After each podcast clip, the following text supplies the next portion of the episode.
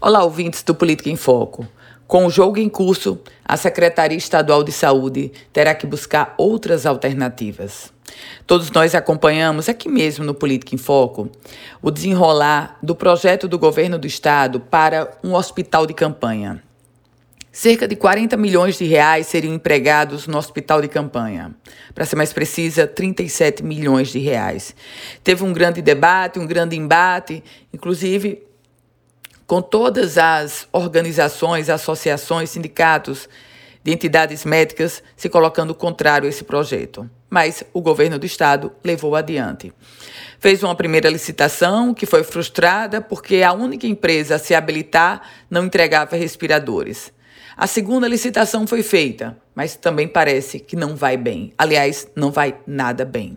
As propostas recebidas pela Secretaria Estadual de Saúde para erguer esse hospital de campanha na Arena das Dunas essas propostas são financeiramente inviáveis.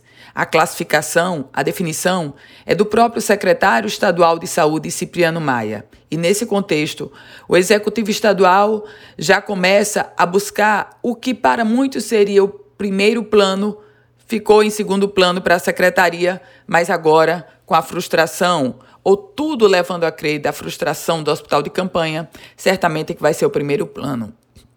Que é o quê? A contratação de leitos em hospitais da rede privada e em instituições filantrópicas. Isso, inclusive, já começou a ocorrer.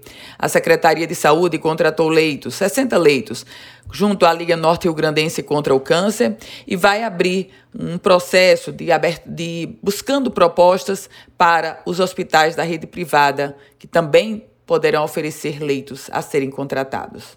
Eu volto com outras informações aqui no Política em Foco com Ana Ruth Dantas.